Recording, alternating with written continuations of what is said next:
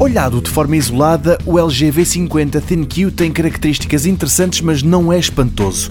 Há anos que a fabricante sul-coreana tem sido impotente para deixar algum tipo de marca no mercado dos smartphones e, mesmo assim, em 2019 voltou a tentar.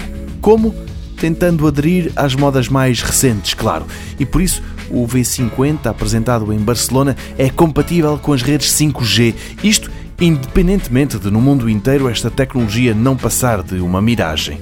E que mais se pode fazer por um telemóvel que de outra forma seria apenas uma versão ligeiramente atualizada da geração anterior? Essa é fácil. Dar-lhe um ecrã dobrável, claro. O problema é que para a LG isso não era uma opção. Assim, o que os engenheiros da marca criaram foi uma alternativa um acessório que se une ao V50 como se fosse uma capa protetora que lhe dá um ecrã extra. Mal a ligação é feita, a imagem que antes apenas ocupava o ecrã do telemóvel espalha-se para os dois.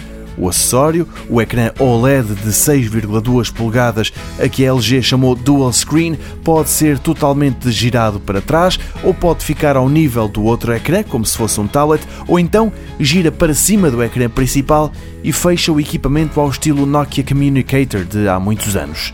Por enquanto, não há data para nada disto estar à venda, nem o telemóvel, nem o ecrã extra. Preços também não, mas é garantido que vai ser muito mais barato do que os telefones de ecrã dobrável como o Galaxy Fold ou o Mate X.